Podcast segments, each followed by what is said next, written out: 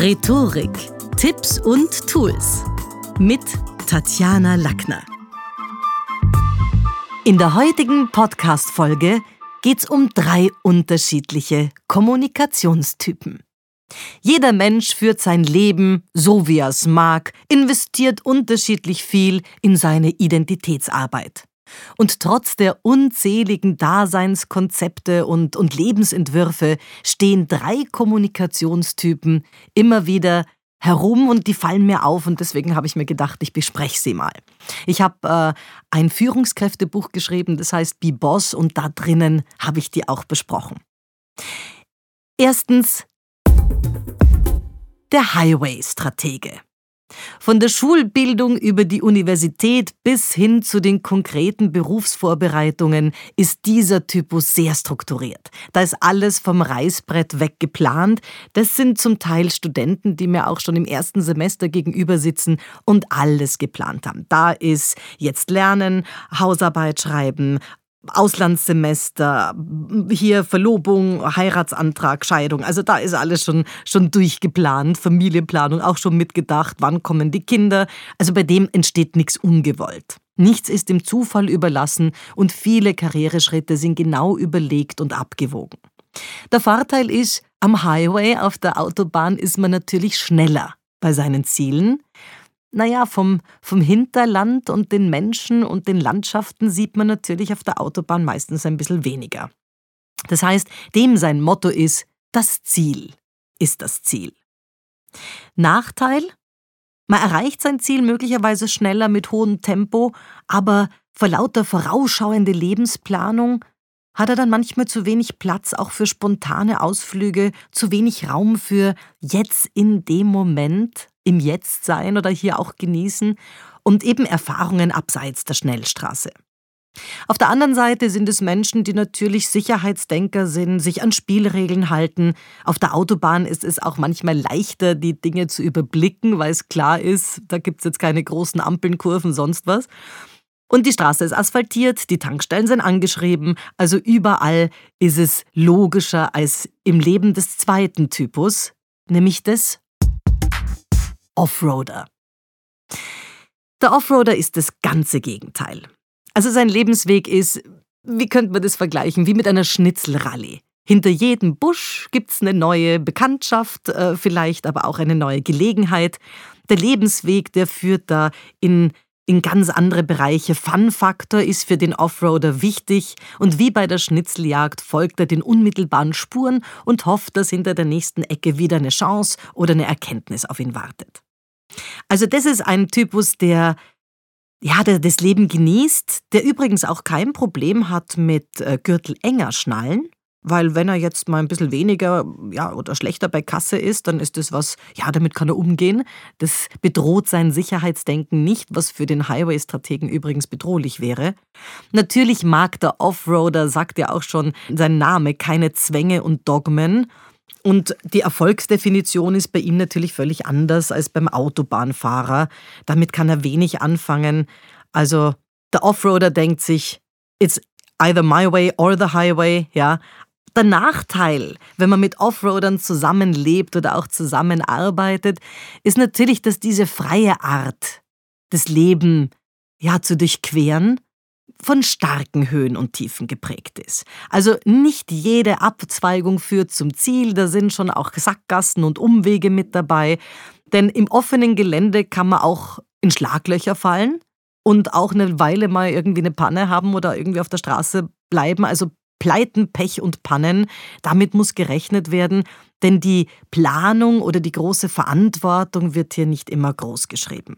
Der Vorteil, dieser Typus sieht mehr von der Vielfalt des Lebens und ist natürlich auch, wie soll ich sagen, in seinem Freundeskreis gibt es da auch mehr, ja, mehr Vielfalt, zum Teil Menschen mit Milieuuntiefen, manche sind nur Zufallsbekanntschaften, aber durchaus auch so, so Leute, wo man sagt, der, der hat ein ganz anderes Daseinskonzept, ist interessant, auch dem seine Menschen kennenzulernen, seine Peer Group.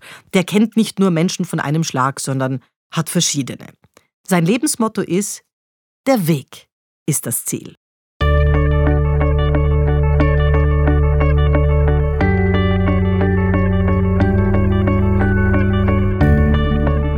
Und bei den beiden, wenn man sich die anschaut, den Highway-Strategen und den Offroader, dann kann man schon sagen, also klischeekorrekt gibt es natürlich auch gewisse Jobs, wo man sagt, da wird der jetzt wahrscheinlich eher zu Hause sein. Oder das wäre auch besser, wenn jemand, ähm, ich nehme jetzt mal einen Bilanzbuchhalter. Also klischeekorrekt habe ich lieber bei mir im Team einen Highway-Strategen, der Bilanz macht, weil kreative Bilanz brauche ich nicht und, und der auf die Zahlen, Daten, Fakten schaut. Und ich habe lieber in meinem äh, in meinem Kreativteam im Marketing einen Highway-Strategen sitzen, weil irgendwie eine lahme Kampagne brauche ich nicht. Also es gibt natürlich schon auch bei der, bei der, Aus, bei der Auswahl der Jobs und den Zugehörigkeiten der Interessen hier etwas, wo man sieht, welcher Typus versteckt sich denn dahinter. Und der dritte Typus ist der Carsharer. Ich selber bin Carsharer, das ist so ein bisschen die Bienchen-Blümchen-Mentalität, was bedeutet, ähm, uns geht's um Essenzen, um Qualitäten von Menschen. Da braucht man natürlich dazwischen auch immer wieder Gesprächskilometer, weil andere Menschen geben dir ihre Geheimnisse und Essenzen nicht einfach so, sondern da muss man auch Vertrauen schürfen. Aber die Carsharer gehen so ein Stückchen nach der Geschichte. Wenn ich bei mir im, im, im Haus schaue, also wenn mir zum Beispiel einer unserer Lektoren, Frank Hoffmann, wenn mir Frank Hoffmann, der doch viele Jahre in Österreich bekannt war für die Fernsehsendung Trailer, das war eine Cineastensendung und Frank war viele Jahre lang Cineast, äh, wenn der mir einen Film empfohlen hat, dann war die Wahrscheinlichkeit groß, dass ich ihn mir angeschaut habe. Wenn Hans-Georg Heinke von der Zeit im Bild, ein, ein Lektor, der bei uns für Nachrichten sprechen in der Zeit im Bild verantwortlich war, wenn der mir sagt Tatjana, das Buch sollten wir gelesen haben im Journalismus, dann war die Wahrscheinlichkeit groß, dass ich es mir gekauft habe.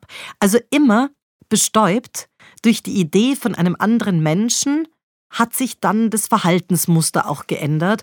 Also beeinflusst durch die Auseinandersetzung mit anderen. Und das ist so ein bisschen diese Bienchen-Blümchen-Bestäubungsmentalität. Da geht es jetzt weniger um Ziele zu erreichen, sondern in den meisten Fällen geht es um Begegnungen mit, mit anderen Menschen, die prägend sind für eigene Entscheidungsrichtungen. Wenn ich es mir bei mir in meiner Berufswahl anschaue, dann war das eigentlich von Beginn an. Also ein Deutschlehrer, der mich beeinflusst hat und einfach gefunden hat, Tatjana, du schreibst wirklich gut. Du solltest unbedingt auch beim Redewettbewerb mitmachen. Das war dann das, wo ich mit 14 meinen ersten Redewettbewerb gewonnen habe. Oder jemand, der eben dann gesagt hat, du hast eine richtig gute Stimme. Es wäre doch schlau, mal irgendwie sich beim Radio zu melden. Das war dann auch der Zeitpunkt, wo ich einem Moderatorenwettbewerb äh, teilgenommen habe und den zum Glück auch gewonnen habe. Und dann haben die Radiojahre begonnen. Also so immer ein bisschen beeinflusst durch andere Menschen im Sinne von Austausch, Informationen, Erkenntnisse, Standpunkte. Das ist was, was wichtig ist für den Carsharer. Der Nachteil? Die Auseinandersetzung mit anderen kostet Zeit und erfordert auch manchmal Geduld weil man eben die neuen Ideen oder Eindrücke sammeln muss und da auch in Gesprächen, wer da schnell ungeduldig ist, wer sagt, bringt man nichts, wertlos, wertlos, ja, der kommt zu gewissen Essenzen möglicherweise auch nicht. Und außerdem finden sich mit den Jahren frustrierenderweise gar nicht mehr so viele Diskussionspartner oder Autoren, die völlig frisches Denken. Was vielleicht auch, wenn ich es jetzt bei mir anschaue, der Grund ist, warum ich diesen zweiten Podcast-Kanal Talk mit Tatjana betreibe, weil ich da einfach die Möglichkeit habe, mit spannenden Menschen zu sprechen aus, aus ganz anderen Disziplinen, in denen ich gar keine Ahnung habe. Also wenn ich jetzt denke an ah, die preisgekrönte Wissenschaftlerin Reni Schröder, die ich dort eingeladen habe, Konrad Paul Lissmann, viele, viele andere Denker und auch Autoren, Kollegen, die mir da auch ein Stückchen neue Sichten neue Sichten ermöglicht haben und die ich dann gerne auch mit meinen Podcast-Hörern im Talk mit Tatjana teile. Der Vorteil ist natürlich, dass man, wenn man von anderen lernt, bereits Informationen übernehmen kann, Tipps übernehmen kann und daraus natürlich eine gewinnbringende eigene Entwicklung vorantreibt. Das ist ja letztlich auch die Idee von Mentoren im Job zum Beispiel, die ja auch nichts anderes sind als gute Berater, ich selber bin Trainer, da ist man auch sehr oft der gekaufte Freund. Und das Lebensmotto für die Carsharer ist ganz bestimmt Weg und Ziel kreuzen einander. Fazit? Was sind Sie? Sind Sie Carsharer? Sind Sie Offroader oder doch Highway-Stratege? Und ja, natürlich, es gibt jede Menge Mischformen und viele haben sich auch verändert über die Jahre. Ich kenne auch unter meinen Trainern etliche, die waren früher Highway-Strategen und sind heute durchaus gemäßigte Carsharer. Also einfach mal in Zukunft die Menschen, mit denen man zusammenarbeitet und sich selbst auch ein Stückchen danach anzuschauen, welcher Kommunikationstyp sitzt mir gegenüber.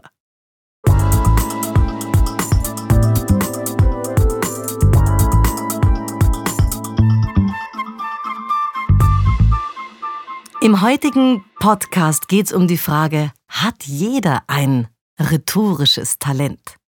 Schließlich haben wir alle als Kinder reden gelernt. Diese Grundfähigkeit wurde von manchen sogar so perfektioniert und entwickelt, dass die daraus einen Beruf gemacht haben.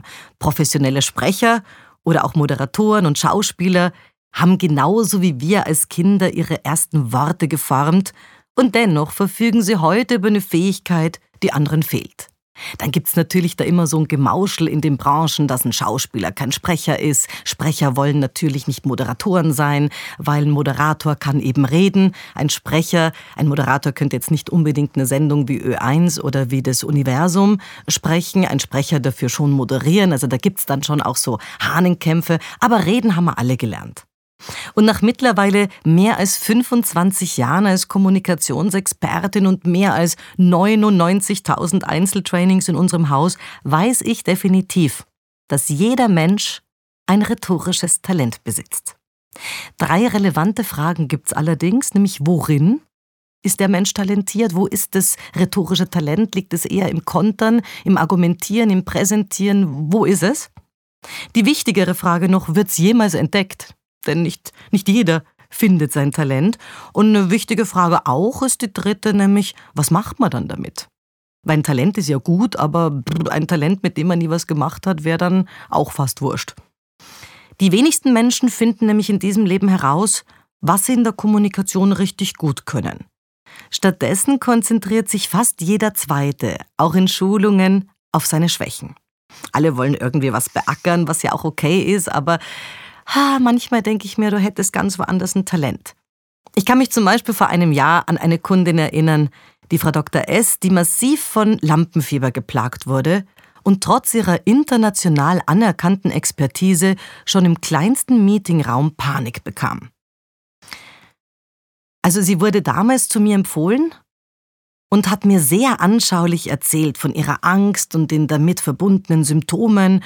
Und ich war eigentlich ganz fasziniert von ihrer Art zu sprechen und konnte mir im ersten Moment gar nicht vorstellen, dass es dann, wenn es um die Bewertung geht und man da in der Mitte steht oder draußen steht, auch oft nur vor drei, vier Menschen, dass es dann mit so viel Redeangst abgeht.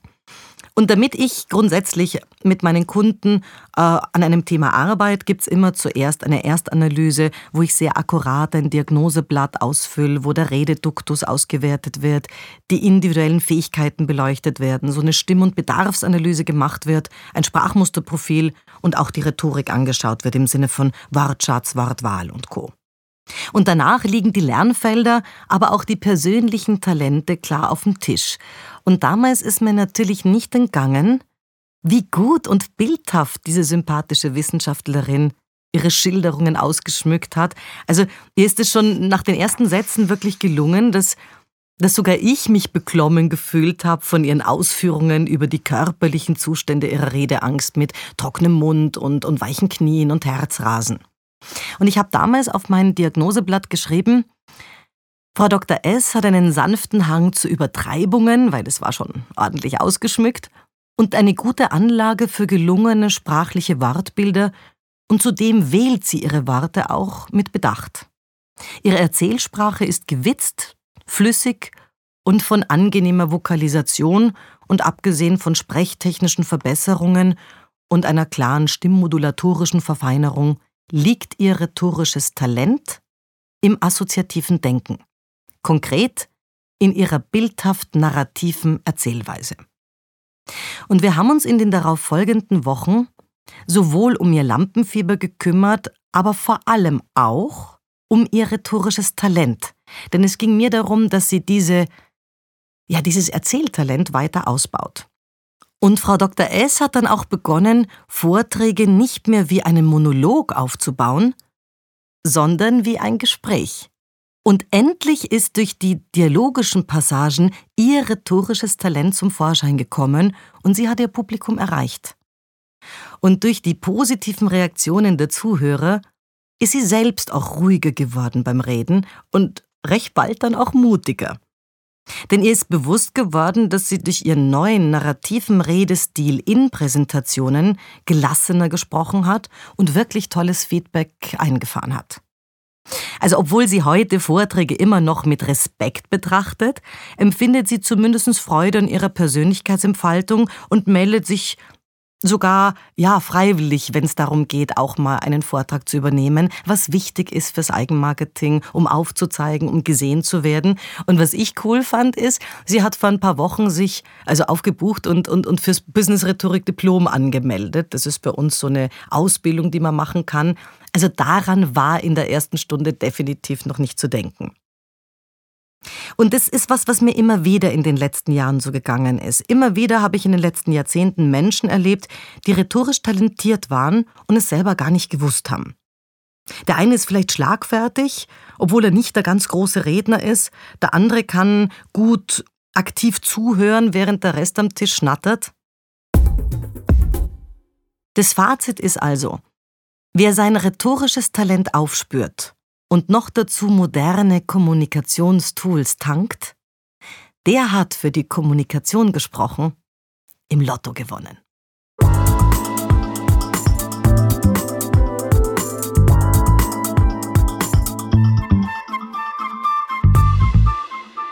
Heute geht's um Scheinargumente und Alibi-Meinungen und vorgeschobene Gründe. Gründe gibt's ganz viele. Es gibt einen wahren Grund, den jemand hat, vielleicht sogar einen vorgeschobenen Grund. Es gibt Hintergründe, es gibt Begründungen, es gibt einen Untergrund. Wir leben in einer pluralistischen Welt und das bringt natürlich mit sich, dass an jeder Ecke neue Meinungen oder auch Argumente und unterschiedliche Überzeugungen feilgeboten werden. Und sehr oft liegt der wahre Grund von Argumenten noch völlig im Verborgenen.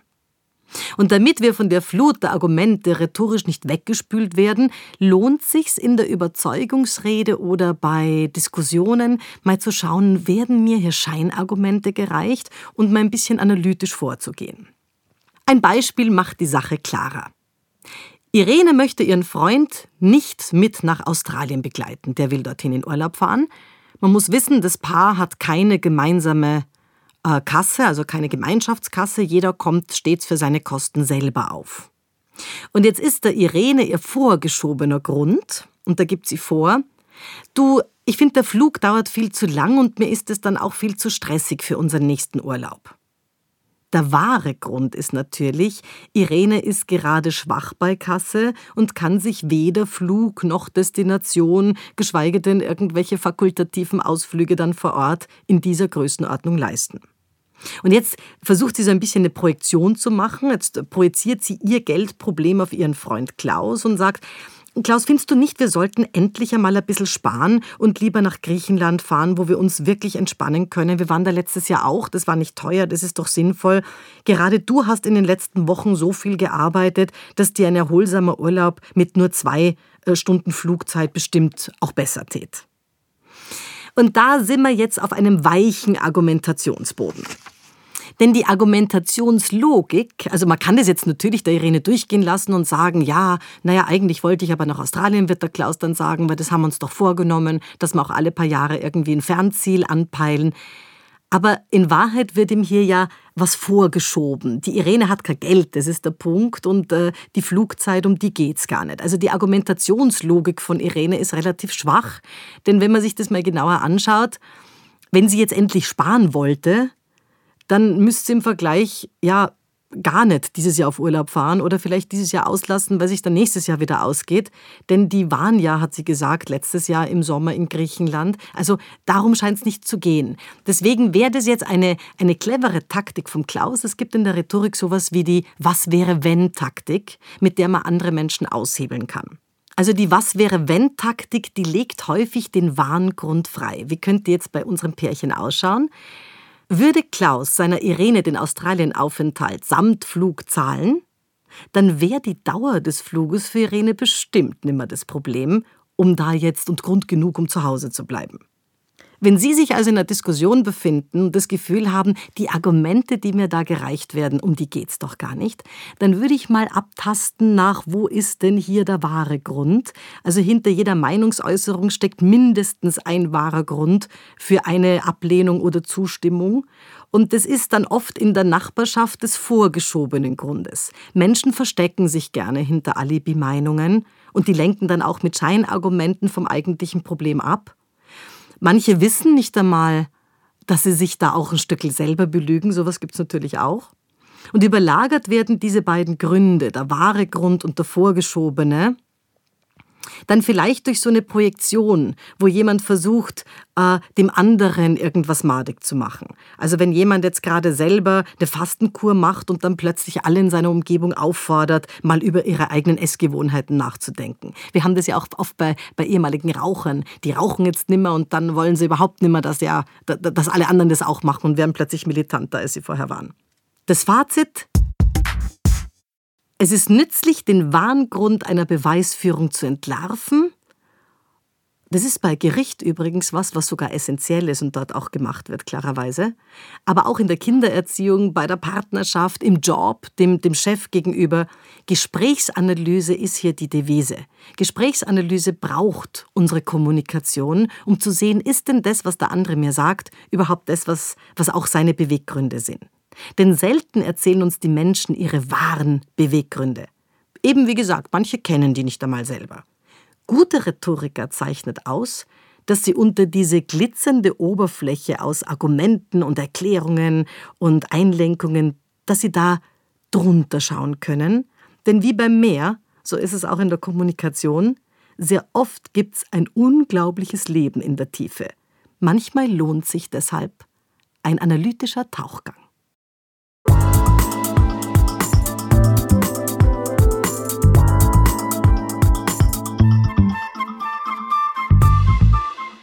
In der heutigen Folge geht es um Manipulation, Macht und um den jeweiligen Modus. In der deutschen Sprache gibt es gleich drei Modi, mit denen wir, rhetorisch betrachtet, allerlei Schabernack treiben können. Nämlich den Indikativ, den Konjunktiv und den Imperativ. Warum Manipulation? Weil Mitarbeiter, Chefs oder Kunden erreicht niemand telepathisch. Immer braucht's Worte, um andere in die Gänge zu bekommen. Und auch wir selber lassen uns von gelungenen oder logischen Ausführungen überzeugen. Jeder ist dabei schon irgendwann mal einer Manipulation zum Opfer gefallen. Die Werbung zückt verschiedene Verführungsstrategien und beeinflusst unser Handeln. Warum Macht? Wer von anderen Menschen gehört wird, der hat einfach mehr Wirkkraft und schafft sich damit die besseren Gestaltungsräume. Die Frage ist nur, kann er oder sie das so gewonnene Terrain dann auch tatkräftig bespielen? Denn schon viele wurden nach oben protegiert, doch manche verlieren den geliehenen Einfluss und verschwinden schnell wieder in der Versenkung. Macht hat schließlich viel zu tun mit Machen. Ebenso wie das heute immer noch gefragte Substantiv, das eigentlich, wenn ich nachdenke, es kommt aus dem 17. Jahrhundert, nämlich Erfolg, sehr viel zu tun hat mit Erfolgen, ehemals geschehen lassen. Wie kraftvoll die Mischung dieser Aussageformen, nehmen wir mal den Indikativ und Imperativ sein kann, das erkennt der literarisch gebildete Leser bereits im Prolog von Goethes Faust. Wie heißt es dort so schön? Der Worte sind genug gewechselt, lasst mich auch endlich Taten sehen.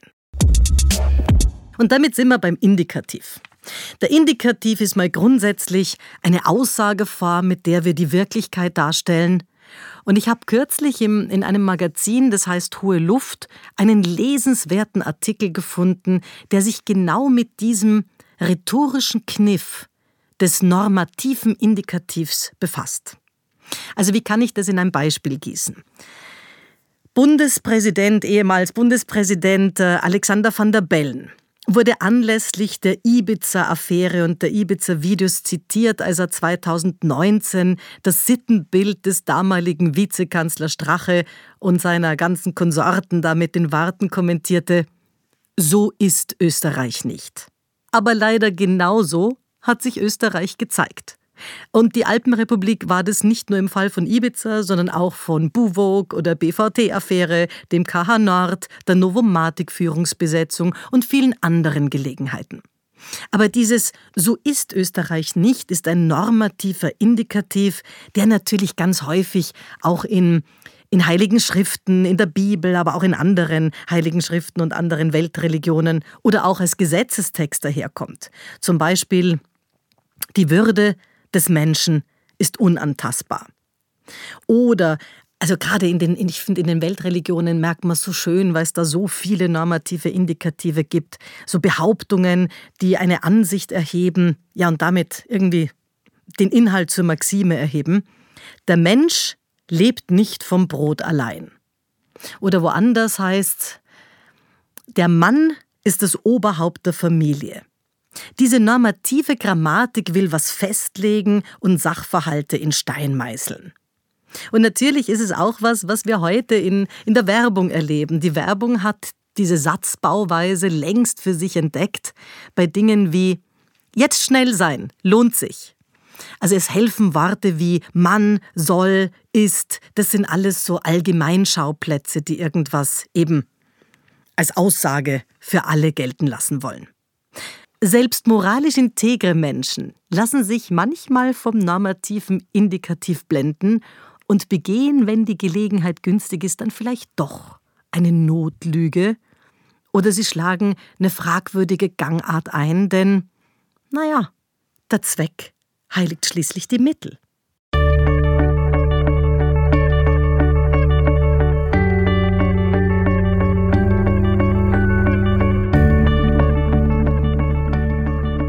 Und damit kommen wir zum nächsten Aussagemodus, zum Konjunktiv.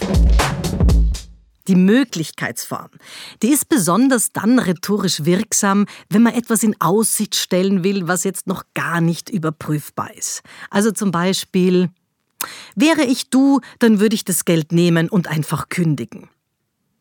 Ob der Ratschlag von dem Freund, der behauptet, er würde die Abfertigung nehmen und stattdessen auf eine sichere Anstellung verzichten, wahr ist und ob er das dann in Wirklichkeit machen würde, wissen wir natürlich nicht. Häufig wird mit dem Konjunktiv moralisierend und äußerst tendenziös operiert. Ja, hättest du mich wenigstens angerufen, dann könnten wir uns heute den Streit ersparen. Ja, das sagt die Ehefrau zum Ehemann nach irgendeinem Kneipenabend. Aber die Wahrheit ist doch, dass die Ehefrau nach dem Weggehen von ihrem Ehemann und nach dem in der Kneipe sitzen, ja wahrscheinlich auf jeden Fall verschnupft gewesen wäre, egal ob er sich jetzt um Mitternacht telefonisch gemeldet hätte oder nicht.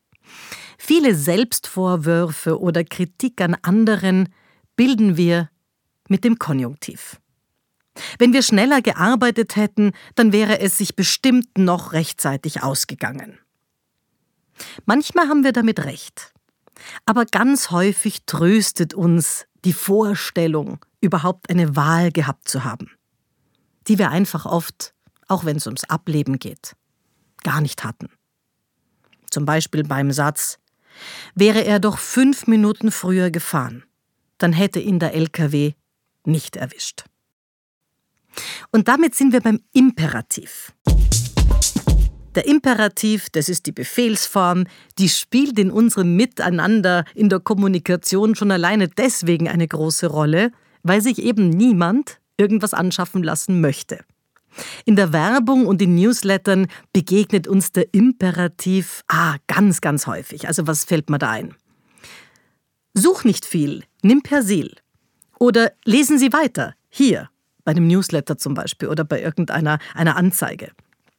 Imperative haben so ein bisschen den Charakter, sie klopfen uns auf die Schulter, bewegen manche zu Handlungen oder eben im besten Fall, das wollen sie ja letztlich auch zum Kauf. Und ja, das, wo, wo haben wir das? Auf TV-Shopping-Sendern, in Einkaufsradios. Auch die Bannerwerbung brüllt ganz schön herum. Greif zu, spare 30 Prozent. Gönn dir mal eine Pause. Bewirb dich jetzt. Oder auch so Dinge wie, tu heute mal was Gutes für dich. Das sind alles so pseudo-gut gemeinte Imperative, wo man auch dazu sagen muss, im Englischen klingt diese Form zu Verben, ich finde immer ein bisschen weniger aufdringlich und auch ein Stückchen weicher als im Deutschen. Also wenn ich jetzt an, wer fällt mir da ein, Chevrolet zum Beispiel, der hat seine Kunden oder die Firma hat die Kunden aufgefordert mit Find New Roads. Oder Real Her, das ist so eine, eine, eine Kosmetiklinie, die Eyeshadow-Paletten verkauft hat mit dem Imperativ Feel Beautiful.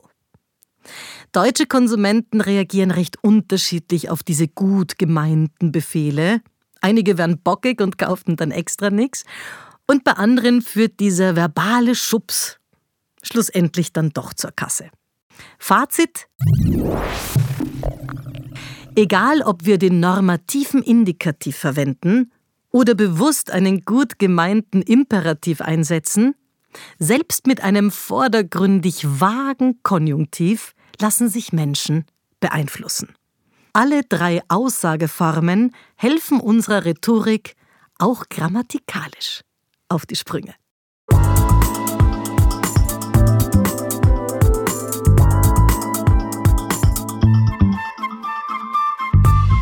Heute geht's um die Stolpersteine beim Führen und Kommunizieren.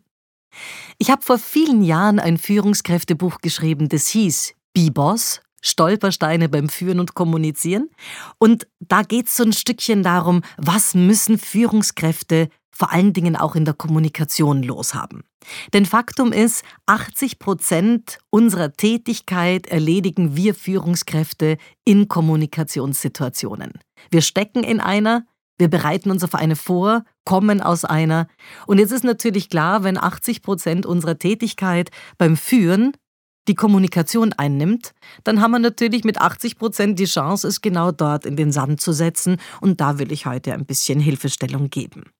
Denn vor lauter Tagesgeschäft und Stress vergessen gerade, finde ich, junge Führungskräfte die eigene Horizonterweiterung, die eigene Weiterbildung und natürlich auch so ein bisschen den Blick über den fachlichen Tellerrand zu anderen Berufsnachbarn. Moderne Manager müssen schnell in unterschiedliche Rollen schlüpfen können, denn als Vorgesetzter ist man am Montag vielleicht der Coach seines Teams, wenn es darum geht, die Crew zu motivieren. Ähm, wenn die Woche erfolgreich gelaufen ist und man das hinter sich hat, ist man am Dienstag vielleicht der Vertraute oder jemand, der auch ein bisschen schon fast in einer privaten beratenden Situation ist, weil ein langjähriger Mitarbeiter beispielsweise ja sich auch mal mit seinen privaten Sorgen an den Chef wendet und da ist dann psychologisches Feingefühl gefragt und manchmal guter Rat teuer. Wenn am Mittwoch eine Präsentation wartet, dann soll man dem Kunden gefallen, dann soll man auch in der, in der Disziplin Pitch und Präsentation cool sein und schauen, dass man einen Geschäftsabschluss an Land zieht.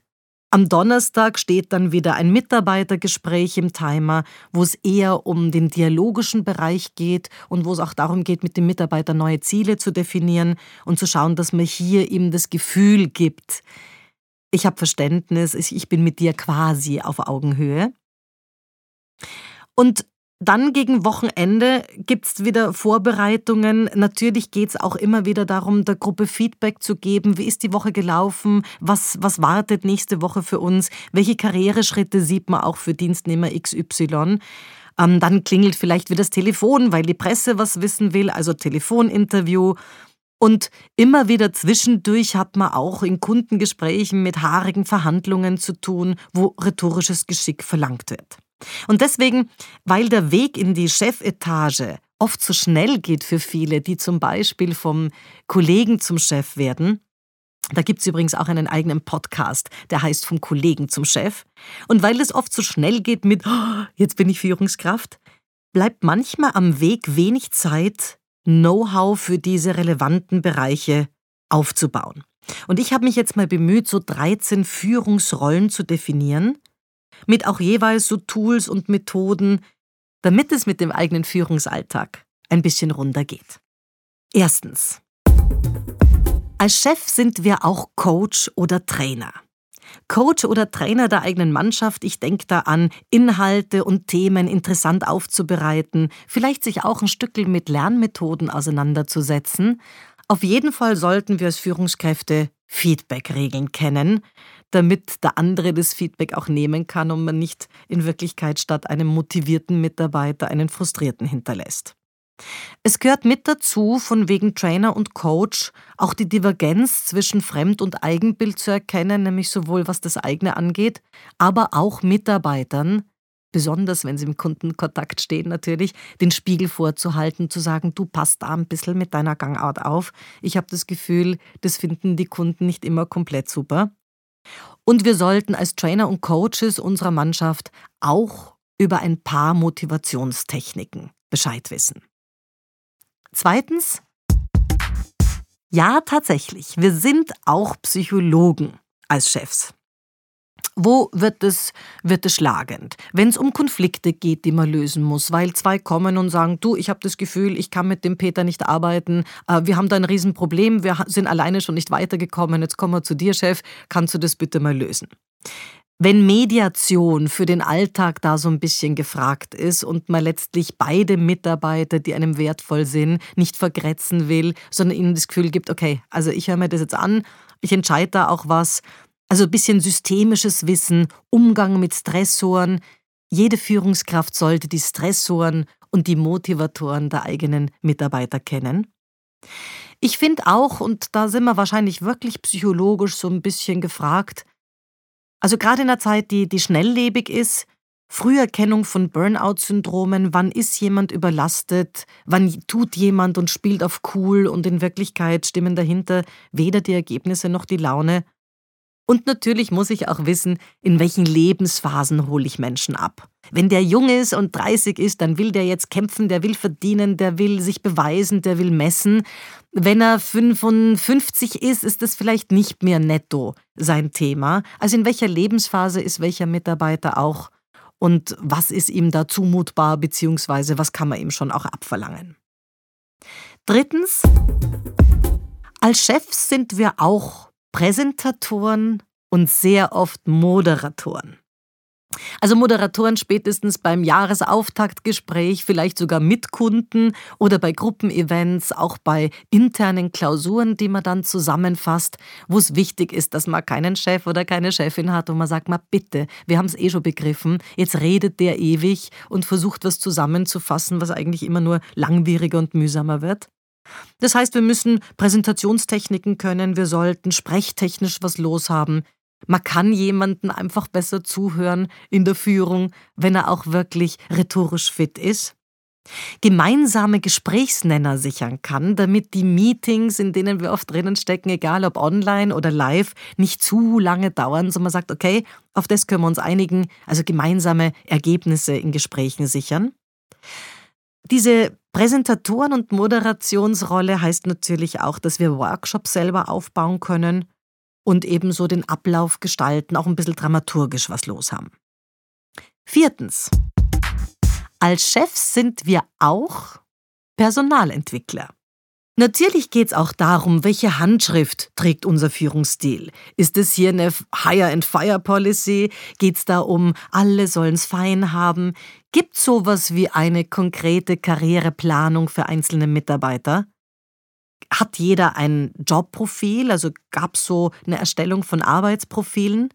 So ein bisschen Personalpsychologie ist bei Führen von Mitarbeitern und gerade beim Führen von Mitarbeitergesprächen wirklich notwendig, denn dort sollten ja diese berühmten Zielvereinbarungen getroffen werden, auf die man sich dann als Chef auch gut berufen kann, wenn man sagt, du, das haben wir ausgemacht, dafür gab es eigentlich mehr, mehr Geld und die sind nicht eingehalten worden.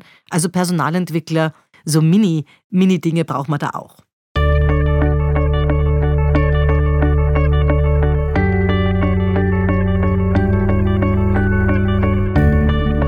Als Chefs sind wir auch Rhetoriker.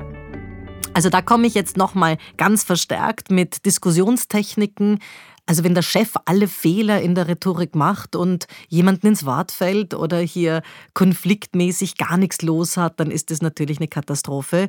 Ich will nochmal darauf hinweisen, wie wichtig sprechtechnische Grundlagen sind, damit man jemanden eben auch zuhören kann, auch die Stimme fein ist, dass man verbale Untergriffe im Team rhetorisch clever deeskalieren kann Natürlich braucht man für Kundengespräche auch eine gute Fragetechnik und Know-how auch übers Nein sagen können, damit uns nichts zurück auf den Schreibtisch delegiert wird, also sich auch abgrenzen können. Ich finde es wichtig, auch den Umgang mit Kommunikationsblockaden zu kennen. Wenn jemand im Team bockig ist und sagt, nein, ich muss aber heute früher gehen, Überstunden mache ich eh keine, wird eh nichts ausbezahlt. Also wie geht man auch mit den Knappigen um, und vor allen Dingen Besprechungsmanagement steuern können, damit dort nicht Zeit flöten geht und wir unendlich viele Stunden bezahlterweise unsere Mitarbeiter in irgendwelchen Sitzungen hocken und dort eigentlich ja nur noch die Hälfte mitnehmen. Sechstens. Als Führungskräfte sind wir auch Steuerberater. Selbstverständlich. Gewisse betriebswirtschaftliche Zusammenhänge zu kennen, ist immer von Vorteil, ganz egal, ob es ein Finance-Team und eine ganze Abteilung gibt, die das macht. Aber wir sind ja letztlich auch unseren eigenen Profit Centers oder unseren eigenen MBOs hier ja, verpflichtet, dass die Bilanz richtig interpretiert wird, dass steuerliche Vorteile genutzt werden, dass die Budgets, die uns anvertraut werden, nicht überzogen werden und natürlich auch so ein bisschen selber Erfolgsrechnungen prognostizieren zu können, einen Forecast geben zu können, wenn man drüber auch noch jemanden sitzen hat, ist notwendig. Wenn man selbstständig ist, ist es lebensnotwendig sogar. Siebentens. Als Führungskräfte sind wir auch Verkäufer. Klar ist Akquisition wichtig, denn letztlich müssen wir ja irgendwie das alles erwirtschaften und in Kundengesprächen verkaufen können.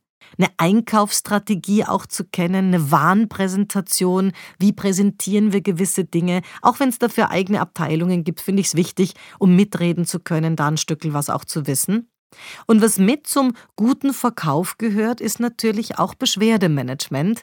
Denn wenn eine Reklamation kommt, ist es sehr oft eine Gelegenheit, um Kunden näher an sich zu binden, weil das einfach gut gelaufen ist und der Kunde sagt, du ganz ehrlich, ich habe mich dort beschwert, ich habe mich geärgert gehabt, aber so wie die das gemacht haben, also pff, ich finde das wirklich, ich fand das fair, ich fand das astrein, ich bin da gern wieder Kunde.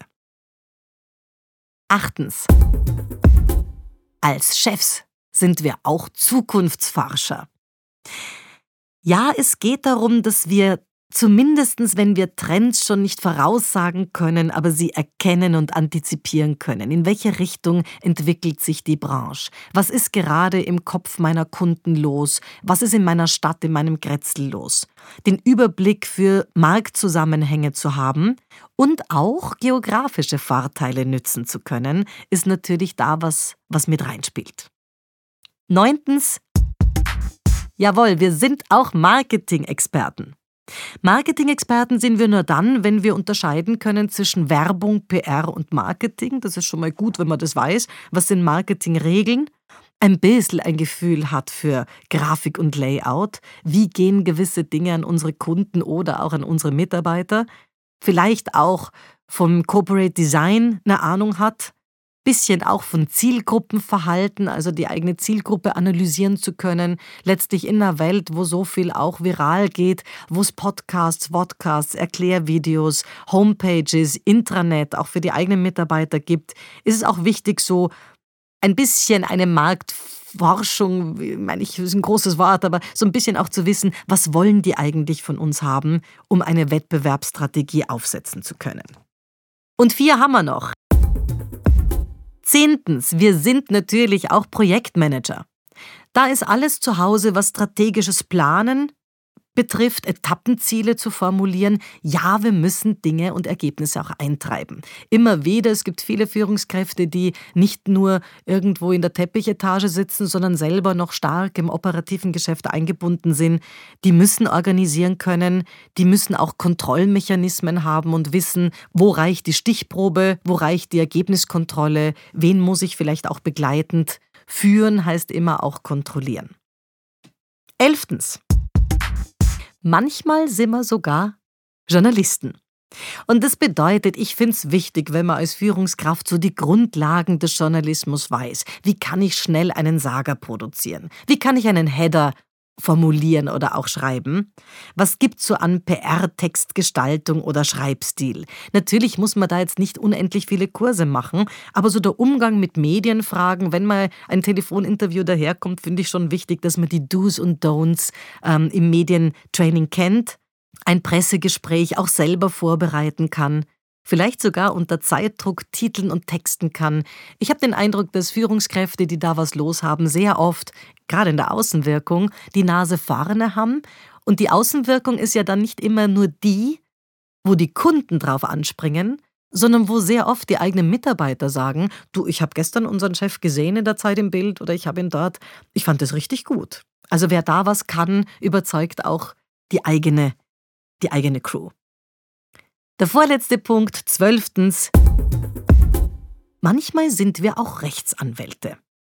Also so gewisse gesetzliche Grundlagen der Branche, ich denke jetzt an europäische Verordnungen oder Dinge, die wir einfach einhalten müssen, ein Basiswissen in Sachen Arbeitsrecht, Dienstrecht, Steuerrecht, nämlich auch durchaus die modernen ähm, Arbeitsprozesse betreffend, was ist jetzt, wenn jemand aufsteht, in seinem Homeoffice äh, zur Waschmaschine geht und sich den Fuß bricht? Ist es dann ein Arbeitsunfall? Äh, wie wird das gewertet? Also so auch ein bisschen mitzuleben bei den Dingen, die neu daherkommen. Aber auch branchenrelevante Fallbeispiele zu kennen und auch den eigenen Mitarbeitern sagen zu können, da müsst ihr aufpassen, das ist DSGVO gefährlich oder hier müsst ihr aufpassen, da ist ein anderer bei uns in der Branche schon mal am Bauch gelegen, weil er das nicht beachtet hat. Und der letzte Punkt, 13. Manchmal sind wir als Führungskräfte sogar Politiker. Politiker denke ich jetzt daran, wenn es darum geht, Synergien zu finden. Lobbying natürlich. Wir haben sowas wie Politik auch in Verbänden, in Dachorganisationen. Wenn man auch meine Sitzung leiten muss und hier auch ein bisschen strategisch, diplomatisch, manchmal sogar politisch vorgehen muss. Je internationaler das eigene Unternehmen agiert, umso wichtiger ist es, diese 13 Skills auch auf Englisch zu vertiefen. Denn der Blick über den eigenen Branchenrand ist immer gewinnbringend. Und deswegen ist mein Tipp, machen Sie sich auf die Suche nach geeigneten Gesprächspartnern und möglichen Fachbereichsmentoren in Ihrem Feld. Das war's für heute. Besuchen Sie mich doch in der Schule des Sprechens in Wien. Auf Facebook, LinkedIn, Instagram, YouTube und auf Clubhouse. Oder auf sprechen.com.